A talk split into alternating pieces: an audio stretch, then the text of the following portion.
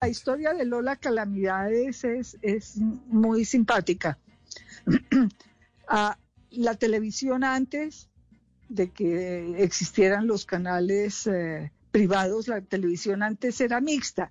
Entonces, eh, el, gobierno sacaba licitación los espacios a una serie de empresas que se llamaban programadoras y cada, no sé, como cada tres años era la licitación.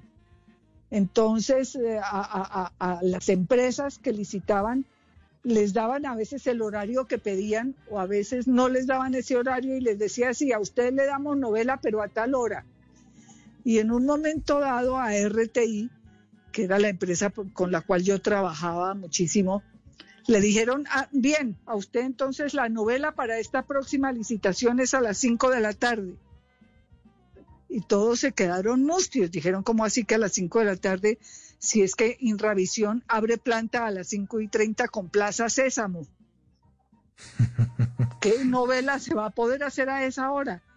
Y el doctor Fernando Gómez Agudelo le dijo a, a Julio Jiménez, Julio, ahora le tocó escribirse una novela para niños.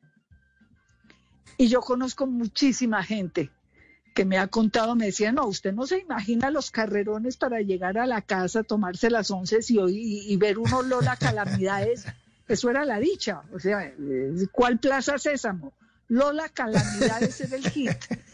Tanto que llegó a tener más rating que la novela de las ocho de la noche del, del prime time de Caracol que era Santropel, que era una novela que también tenía mucho público y tenía muy buen rating, pues Lola Calamidades allá a las relegadas 5 de la tarde le iba muy bien. Era una novela estupenda.